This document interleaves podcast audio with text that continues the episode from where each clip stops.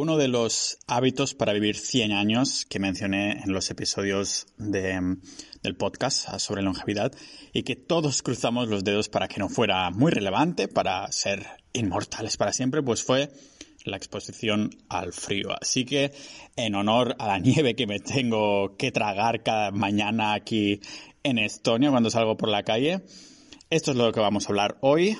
Estoy seguro que os encantaría escuchar cómo me hielo el culo cada vez que salgo fuera, pero hoy le quiero dar ese enfoque científico en vez de anecdótico. Pero no soy el único que tiene anécdotas al respecto. Por casualidades de la vida me he topado ya con varias ah, entrevistas a distintos emprendedores millonarios con montones de los llamados hábitos de ganador, ¿no? Y no sé qué pasa con el frío, que todos dicen que se duchan con agua fría cada día, encima a las 4 de la mañana y después de un ayuno de 18 horas. Además también meditan, comen bien, se ejercitan dos horas al día, no se fapean, donan su dinero a caridad y salvan al mundo una vez por semana.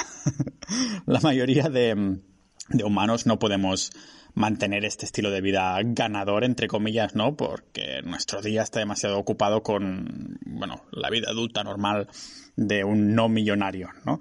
Pero sí es verdad que tener un hábito de exposición al frío es innegablemente bueno para aumentar la longevidad y la calidad de vida mm, desde hoy, desde ya mismo. La ciencia nos lo ha demostrado, ¿vale?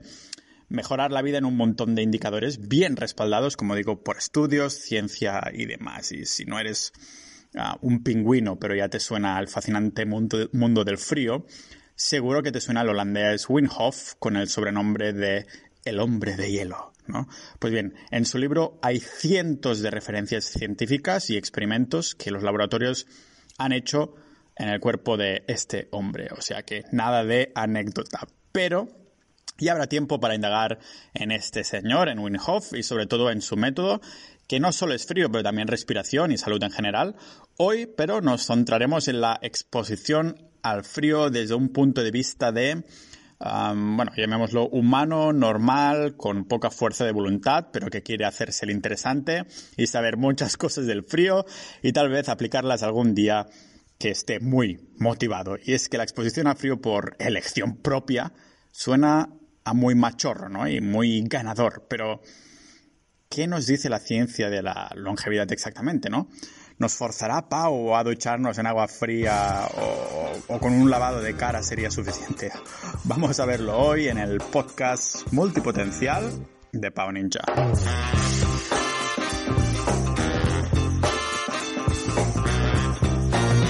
Como os digo, para los que me seguís de hace tiempo, os mencionaba los hábitos para vivir más de 100 años, que se habían, había como mucha evidencia, ¿no? Que respaldaba la, exposición al frío y, pues sí, al, igual que en una relación sentimental, como más chill y menos caldeado sea el ambiente de nuestra vida, más probabilidades de que perdure. Y lógicamente, si esto es verdad, lo opuesto, pues tiene el efecto contrario. Es decir, que como más aumentemos nuestra temperatura corporal, más negativamente nos afecta a nuestro plan de ser inmortales y ser unos buenos centenarios buenorros, ¿no? Y de hecho hay una gráfica que os dejo en las notas del episodio, que hay una desviación que se hace más dramática a medida que envejecemos. Vamos, que como más abuelitos somos, más importante se hace la temperatura del entorno en el que, en el que estamos. ¿Os acordáis de por qué envejecemos de ese capítulo? Hablé de nueve motivos biológicos validados por la ciencia. Pues bien, el frío entra dentro de la categoría de inestabilidad genómica, porque el frío está muy ligado al NAT, TOR y AMPK, enzimas y proteínas que sonaban a, superhéroes, ¿no? Pero que regulaban nuestro metabolismo. ¿Qué impacto tiene el frío en, este, en estos superhéroes, en estas enzimas y proteínas? Pues bien, que si bajamos la temperatura de nuestro cuerpo serrano, vemos que la longevidad y envejecimiento está inversamente regulados por el metabolismo basal. Metabolismo basal, para simplificar mucho, es la energía mínima que necesitamos para vivir, ¿vale?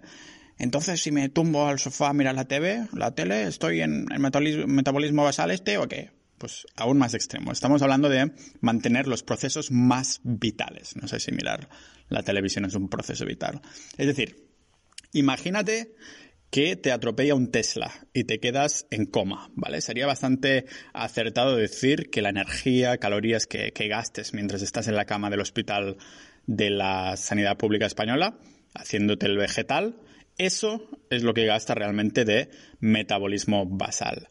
¿Y qué tiene que ver con el frío aquí? Entonces, pues que nos volvemos más eficientes reduciéndolo, gastamos menos. Si os fijáis, volvemos a lo que hablo constantemente cuando hablo ah, de temas de longevidad en el blog, ¿vale? Ah, longevidad, longevidad, hostia, siempre estoy, bueno, perdonadme ya por avanzado, lo voy a decir mal muchas veces, ¿vale? Pero como comentaba en el blog, lo que tocamos con el frío y todos estos factores, en el fondo, ah, lo que estamos haciendo es activar esa red de supervivencia de nuestro cuerpo. Esto es lo que nos hace vivir más, ¿vale? La exposición al frío activa ahí las funciones inmunes y la resistencia a un entorno frío como el culo de un pingüino, ¿vale? El resultado, pues, no solo más años de vida, pero incluso menos enfermedades que se asocian a la, a la edad. Pero un momento, Pau, si miramos a la edad media de vida entre países, ¿cómo es que los que están encima del ranking no son todos del norte? Buena observación. A persona imaginaria que pregunta cosas en el podcast. Pues bueno, es verdad, como países con más esperanza de vida tenemos a España, que estando en el top 6 es, mundial, es verdad que algunos medios españoles digan que está mucho más arriba, pero está en el top 6, que no está nada mal de ciento y pico países, ¿vale? También tenemos por ahí a Suiza, Hong Kong, Italia, Australia, ¿vale? Y no es hasta el top 10 a la posición 10 de este ranking de países que tienen más esperanza de vida, que nos encontramos ahí en el top 10 con el primer país nórdico, Islandia, ¿vale? Y alrededor, después del top 10, están por ahí Suecia, Canadá y Noruega, ¿vale? Entonces, ¿qué? Os estaba mintiendo, ¿no era el frío uno de estos factores importantes, ¿no? Para ser inmortales. Pues acordaros que he dicho que era un entorno frío, es el entorno. Y lógicamente el entorno implica temperatura y clima, pero también muchas otras cosas. La dieta, la polución, las relaciones sociales, también es un, factor demostrado que aumenta la esperanza de vida. Si se trata de una sociedad de bienestar, sistema sanitario, economía, un montón de factores, ¿vale? El, top de países con más esperanza de, de vida están ahí por, un, por su entorno general, no solo por el clima que tengan, ¿vale? Y si miramos los datos actuales de Statistic Times, que también os adjunto las notas del episodio, nos damos cuenta que en el top la mayoría son, son países desarrollados y los que vienen menos, son, los que viven menos, perdón, son los menos occidentales. Por ejemplo, vemos en África, por ejemplo, la esperanza de vida ahí es brutalmente baja, ¿vale? Y eso que es un entorno, o sea, claro, no es occidental, ¿no? Pero casualmente, todos los países del norte occidentales, sin excepción, a los que nieva, tienen la esperanza de vida más larga pasando de los 80 ah, años. Sería solo una pequeña sugerencia, para llamarlo así, de la importancia de la vida en países fríos para vivir más tiempo, pero no lo podemos extrapolar a un nivel tan macro, ¿vale? Como decía, hay montones de factores, ah, pero no puedo dejar pasar un estudio muy curioso que explica cómo nacer en una estación fría está asociado a salir de la barriga de la mamá más gordos, con más expectativa de vida y a la vez menor riesgo de enfermedades asociadas al, crecimiento, ¿vale? O sea, que la temperatura, tanto interna como externa, durante el periodo de desarrollo crítico parece influenciar la rapidez en la que envejecemos, ¿vale? Exactamente no sabemos el por qué, pero sí que podemos hacer la hipótesis de que la sabia madre naturaleza pues programa metabólicamente a los bebés, como un informático programador, ¿vale? Un backend developer que lo que les hace es programar a las crías vía y temperatura para que cambien su estructura, función y metabolismo según el clima en el que nacen, ¿vale? ¿Y qué se consigue con esto? Pues tener más grasa parda, ¿qué? ya entraremos a hablar de ella en un, minuto, ¿vale? Pero aparte de activar esto, que ya veréis que es muy importante y que suena un poco a oso, grasa de oso o algo así, lo que se hace también con esta programación metabólica de la madre naturaleza del frío es incrementar las actividades de las, de las proteínas. UCP, ¿qué? ¿UCP? ¿Proteínas desacoplantes? Vale. Por ahora dejémoslo en que el cuerpo las utiliza, estas proteínas, para generar calor. Claro, como se incrementa la actividad de estas proteínas, los bebés de, hielo tocados por el rey de la noche de Juego de Tronos, pues tienen un cuerpo que ah, produce un efecto ¿no? de baja inflación, menos grasa corporal, reducción en las ah, especies de oxígeno reactivo también, ¿vale? Joder, para otra palabreja rara. Ah, vale. El acrónimo de esta reducción en las especies de oxígeno reactivo, las especies de oxígeno reactivo, es ROS, ¿vale? Y son pequeñas ah, moléculas muy, muy, muy, muy pequeñas que se encargan de oxidar o desoxidar nuestro cuerpo. Estas especies de oxígeno reactivo solo buscan un balance como nosotros con nuestras vidas y nuestras relaciones sentimentales, ¿vale? Ni mucho ni poco. Solo tenéis que acordaros de su acrónimo, que es ROS, ROS, como el ROS de la serie de Friends, y como la restricción de Ross, de Friends, de acercarse a Rachel durante 10 temporadas, pues la restricción calórica juega un rol vital. Ya lo vimos en los ah, hábitos longevos, ¿vale? Si se cambian esta restricción de calorías y una temperatura corporal baja, o sea, si somos capaces de tener restricción calórica y a la vez, pues, baja temperatura, lo combinamos e impacta ahí directamente a los años que vamos a pasar en la Tierra, ¿vale? Digo años que vamos a pasar a la Tierra en vez de decir longevidad o longevidad porque no lo sé pronunciar bien, no sé por qué, ¿vale? Es la única palabra que me tira atrás. Eso me pasa por escuchar tantos podcasts de long, long, long longevity y cosas así, ¿vale?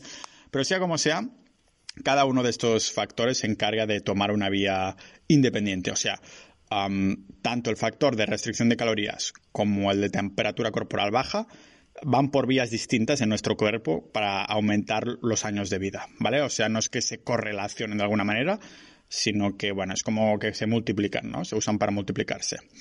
Ah, podría ser, mm, en este caso, ya que estábamos con los bebés, que de alguna manera los bebés nacidos en climas fríos también tengan más, llamémoslo entrenado, ¿no? Para decirlo así, el sistema inmune y tengan ahí más resistencia al estrés gracias al hecho de haber estado envueltos en temperaturas reducidas durante el periodo prenatal, ¿vale?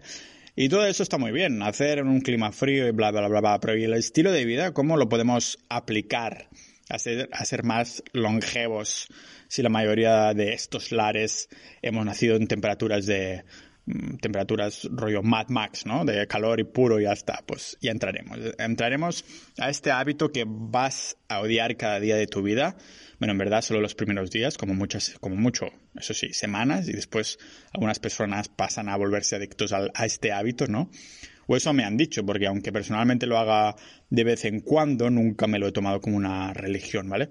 Tal vez después de toda esta evidencia científica debería, eso sí, empezar a, tomármelo como un hábito en serio, ¿no?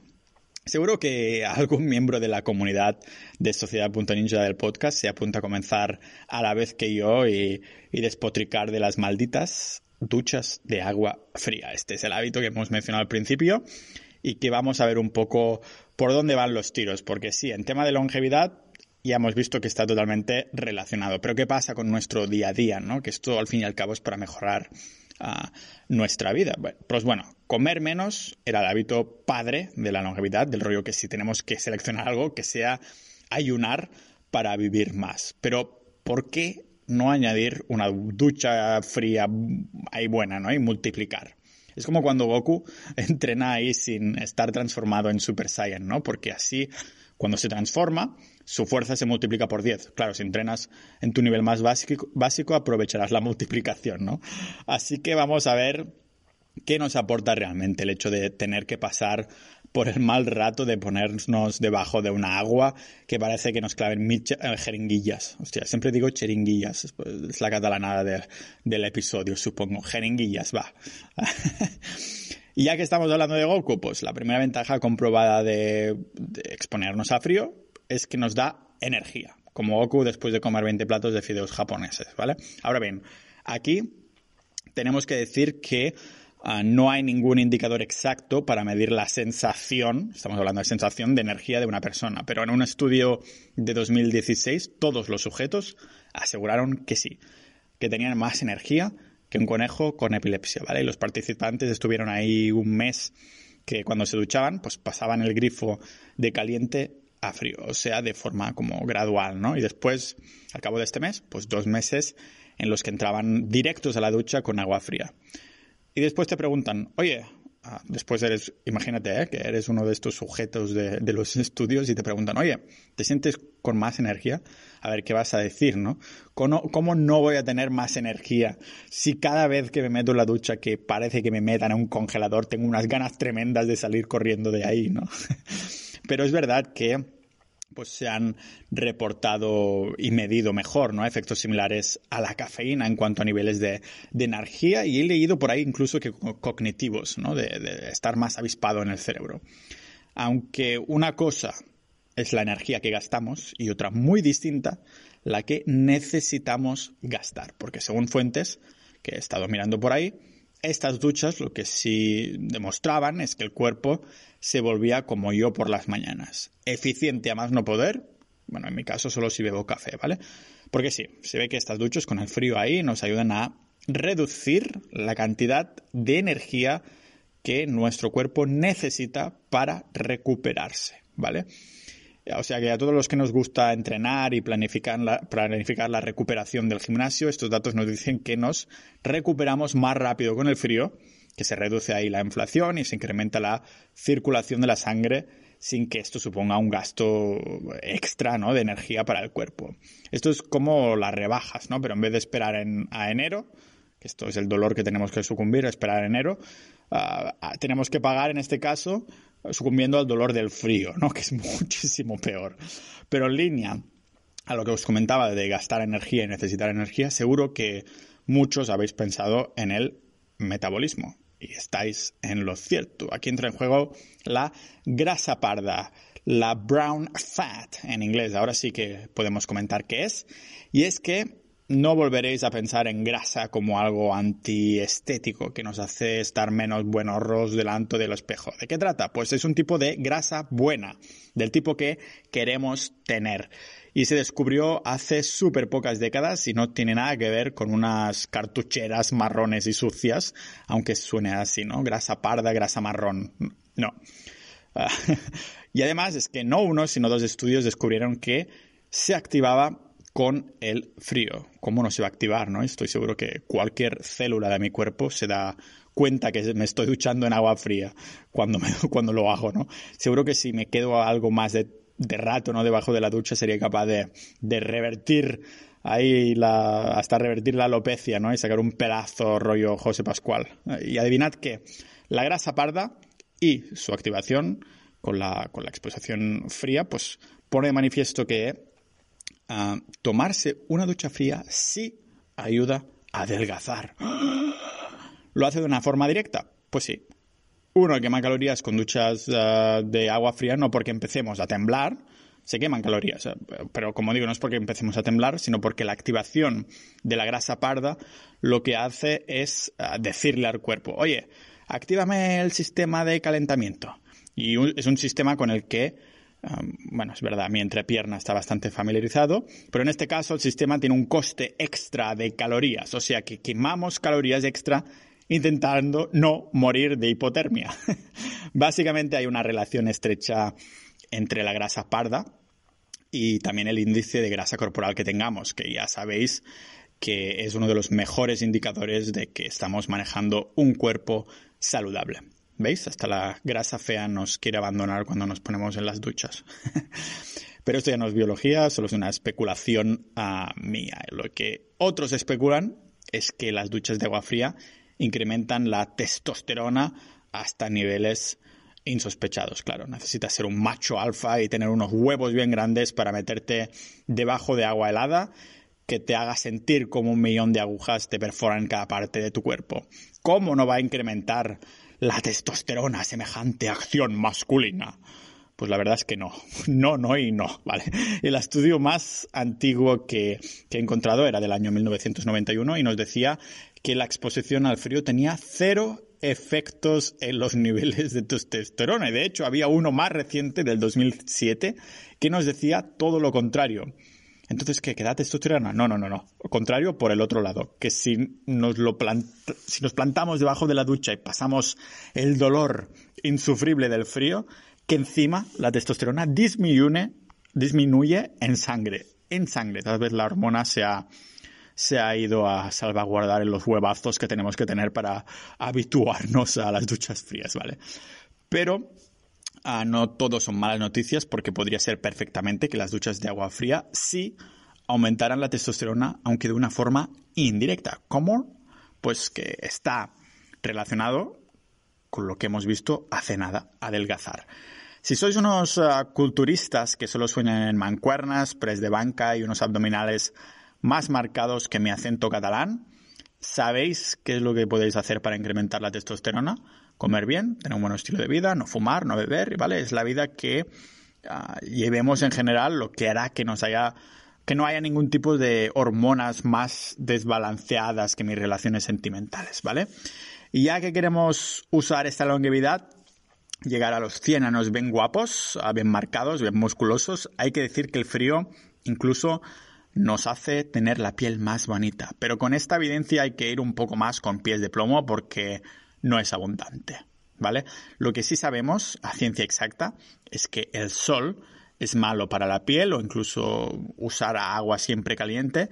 Y también sabemos que el frío mm, no seca la capa de sebo, Ah, que es lo que mm, nos hace el, pelo más graso, ¿no? Y yo qué coño sé que soy calvo, pero es lo que me han dicho, ¿vale? A todo esto, cuidadín, que los estudios que, dicen que se mejora la piel con el, con el agua fría son indirectos. No directos del rollo que si hay contacto, contacto del agua fría y fulminante con nuestra preciosa piel, ya tenemos, nos mejorará. No, no. Por ejemplo, algunos comentaban que como también reduce la ansiedad, unos estudios que he visto, pues hay un impacto directo con la piel porque, porque el estrés sí se ha demostrado que la, que la empeora. Eso lo hablaremos un poquito más adelante, ¿vale? Ah, por lo tanto, nos duchamos para bajar estrés, tenemos menos ansiedad y la piel mejora. No es que el hecho de ducharnos con agua fría ya automáticamente tenga un impacto directo con la piel, ¿vale? Y ya que estamos mejorando la piel, nos miramos al espejo, flexionamos los músculos y nos preguntamos, oye, si las duchas de agua fría mejoran el rendimiento deportivo y la piel, ¿me darán también más músculos? La respuesta es que sí. De lo contrario, ¿para qué lo mencionaría, no? Y aunque la relación también parece ser indirecta, eso hay que decirlo, ¿vale? Lo que hace a la exposición a frío es incrementar los niveles de oxígeno en sangre, mejorar el aguante, guiño, guiño, y como hemos visto, pues maximizar ahí la recuperación de nuestro cuerpo todo buen ahorro, ¿vale? ¿Os suena? Seguro que, que, sí, si estáis escuchando hasta aquí es que estáis en temas de salud, de gimnasito, de longevidad y todo, y todo eso. Pero os suena, ¿no? El famoso HIT, el entrenamiento de intervalos, que rollo, ahora sprinto durante 15 segundos, ahora camino durante 20, ¿vale? Pues este es un ejemplo de entreno donde hay más beneficio al frío. Unos beneficios que se obtenían ah, en los objetos que he visto por entrenar a la intemperie, intemperie con frío, no de duchas en sí, sino de entrenar a la intemperie. ¿Podría relacionarse? A lo mejor sí, ¿vale? Pero por contra, encontré un paper que hicieron sumergir a unos tipos en el agua congelada y después de 12 semanas de entrenamiento de fuerza, y los resultados fueron todo lo contrario. Las condiciones para crear músculo y mejorar la fuerza, de hecho, empeoraron. Es verdad que aquí se centraban en la inmersión total, no solo duchas, ¿no? A ponerse entero dentro. That's what she said. Ah, no en las duchas frías per se, ¿vale? Así que claro, ¿qué haces cuando te encuentras con dos opiniones extremadamente distintas? Bueno, tenemos dos opciones podemos adoptar la que nos guste más. En este caso sería la de no exponernos a frío después de entrenar, porque joder, es mucho más cómodo ir a casa, comer, tomarnos una ducha caliente, un Vladimir a lo mejor, o una siesta. o la otra opción, pues sería indagar un poco más, a ver si podemos sacar conclusiones más evidentes, ¿vale? Tengo que confesaros que he estado tentado de abrazar la primera opción, pero finalmente he sucumbido a los placeres de la investigación y he terminado encontrando algo muy interesante, ¿vale? Evidencia de que podemos obtener todos los beneficios de las duchas de agua fría y hasta inmersiones si sois muy hardcore, siempre y cuando dejemos pasar al menos una hora desde que hemos entrenado fuerza y si hemos tenido una sesión de cardio o de resistencia, pues no hay que ser tan estrictos, ¿vale? La recuperación muscular está bien uh, soportada por estos estudios, pero parece ser que por temas de hipertrofia mejor dejar pasar uh, horas y horas antes de um, la exposición al frío. Así que el principal beneficio en cuanto a masa muscular mm, para ser mm, multiplicar la velocidad en, la, la, recuperación, ¿no? O sea, básicamente el beneficio del frío es la recuperación muscular más de procesos para crear músculo. No sé si me explico, ¿vale? Por eso dejar pasar tiempo entre, después de entrenar fuerza y todo esto, ¿vale? Y hasta ahora casi que parece que los beneficios del frío son solo estéticos, ¿no? Que si testosterona, que si adelgazar, que si piel, que si músculos, pero como os he mencionado hace un rato, hay una mejora psicológica muy importante directamente ligada al estrés, ansiedad o hasta depresión. a ver, los humanos somos unos bichos raros, raros, ¿vale? La ansiedad nos viene por pensar demasiado ahí en el futuro y, bueno, hacer lo que los ingleses llaman un overthinking. Pero nos ponemos debajo de una buena ducha de agua fría durante un rato y todo ese estrés se va, al menos uh, por un rato, ¿vale? Estamos sintiendo en ese momento y como, no sé, estamos sintiendo el momento en sí, ¿no? Y, no le damos tiempo a nuestro cerebro a que piense en las historias imaginarias que nos creemos en nuestra propia cabeza, ¿vale?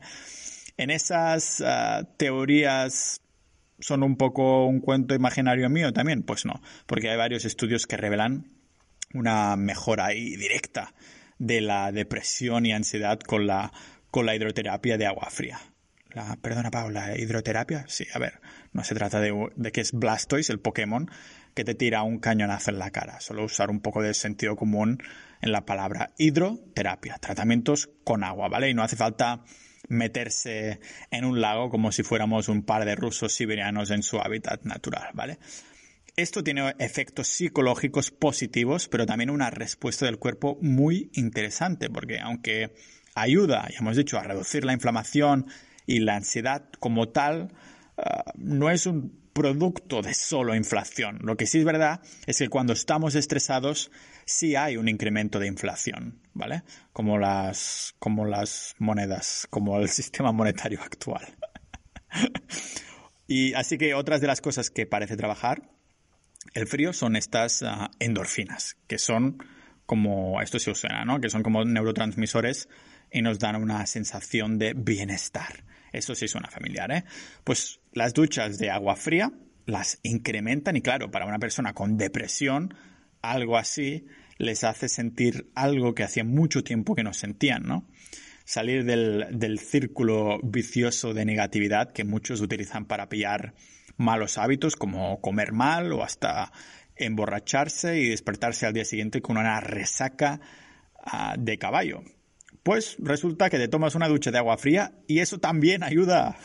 o sea que el frío ayuda a aliviar la resaca. ¿Por qué? Pues está directamente relacionado con aumentar el ritmo, el ritmo cardíaco, ¿vale? Eso lo que hace para el cuerpo es meterle una, una patada ahí para sacar a las toxinas y el alcohol. No inmediatamente, pero como hay más flujo, más la circulación sí que parece suceder más rápido, ¿vale? Me acuerdo de, un amigo que llegó, no voy a mencionar nombre, pero llegó a casa de sus padres perjudicadísimos, teníamos eso hace a lo mejor casi 10 años, ¿no? Uh, pero claro, llegó a casa de sus padres súper piruleta, ¿vale? Perjudicado a más no poder. Y ya te imaginas a su padre sacándole la ropa a mi amigo y poniéndole a la bañera y duchándolo en agua fría para aliviarlo un poco, ¿no? Eso ya de por sí es lamentable, pero es que encima mi amigo pesa 100 kilos de puro músculo, ¿vale? Está más fibrado que Ziz. no tengo muy claro si me hubiera gustado estar ahí para ver el panorama, pero es gracioso de pensar, ¿vale? Y también mola ver cómo, que cómo no, los abuelos y los padres sabían esos remedios antes de que los estudios científicos, biólogos y David Sinclairs del mundo se pusieran en medio, ¿vale?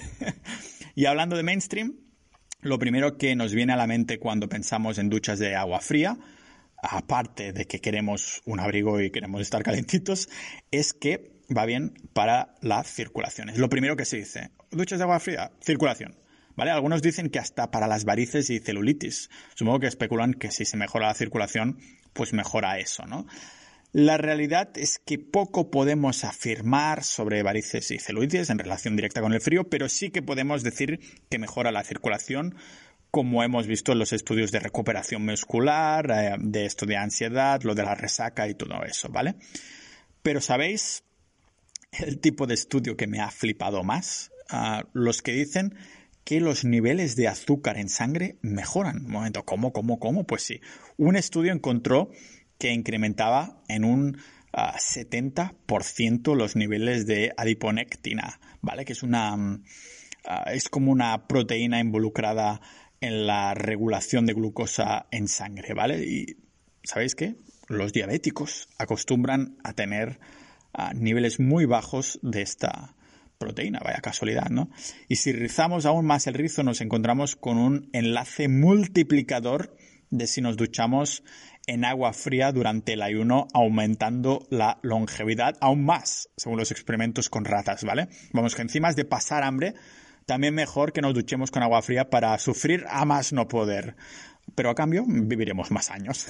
en resumidas cuentas, frío igual a mejor regulación de glucosa en sangre. Vale, la evidencia de la exposición al frío, no solo para longevidad, pero para mejorar el día a día, es clara. Ahora bien, como reflexión final, creo que no, tendría mucho sentido hacer ah, el frío como tal, la exposición al frío como tal, el pilar en el que aguantemos nuestro, nuestra longevidad, ¿vale? Es decir, en mi caso, por mucho que ahora esté en Estonia, ah, creo que viviré más años si me voy a vivir a un sitio cálido, un clima con clima cálido, ¿vale? Más que nada por la evidencia adicional de los otros factores que comentaba al principio, ¿vale? Que no tienen que ver con el frío, ¿vale? Por ejemplo, en mi caso, soy más feliz cuando veo el sol y puedo participar también en más ah, actividades físicas al aire libre, además de tener más ganas porque hace buen tiempo. Además también tengo más vitamina D directa sin pastillas gracias al sol. Ahora me estoy suplementando, pero lo que daría por ver el sol, que hace meses aquí en Estonia que no lo veo. También mejora de funciones inmunes, también gracias al sol. Y más eh, podemos especular que más actividad física también implica ser pues más social muchas veces, ¿no? Que ya hemos visto que es un factor determinante para ser mm, más felices y que esto a la vez está directamente ligado con vivir más años, con salud y bien. De hecho, creo que esto daría para otro capítulo del podcast, ¿no? Ligar un poco las relaciones sociales, la felicidad y la vida en general, ¿no? en cuanto a siendo científicos, lógicamente, ¿vale?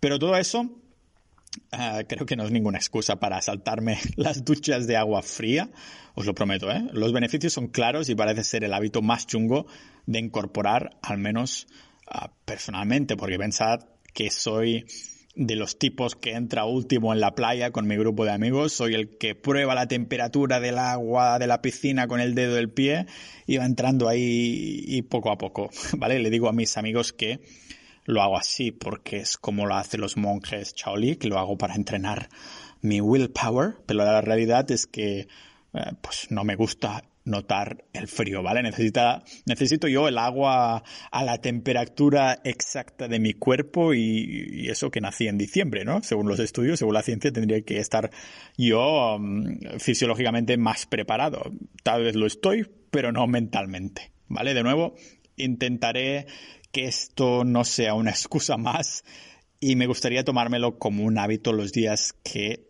no entrene. ¿vale? Que no vaya al gimnasio.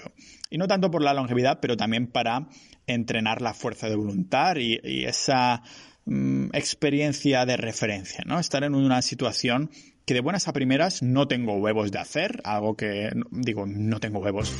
Pero entonces pensar, esto no es nada comparado con esas jodidas duchas que me he metido por la mañana.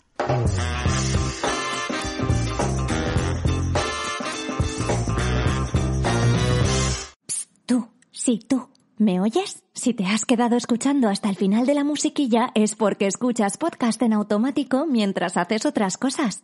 Tranqui, yo hago lo mismo. Ya viene otro podcast. ¿Que quién soy yo? No te preocupes, no soy un rehén atrapado entre episodios. Soy tu conciencia. Una conciencia que quiere agradecerte la comida en forma de curiosidad intelectual que me has ido alimentando. Solo quería recordarte que el podcast de Pau Ninja no tiene ni publicidad ni patrocinadores y se nutre por aquellos que escucháis hasta el final. Los oyentes fieles que por 5 euros al mes entráis a formar parte de la comunidad de multipotenciales, la Sociedad Ninja. Si te gusta el podcast y quieres contribuir a todas esas horas de investigación y divulgación, solo tienes que ir a sociedad.ninja. Y si quieres presentarte, dinos que has escuchado una voz que te incitaba a ser un ninja de la vida.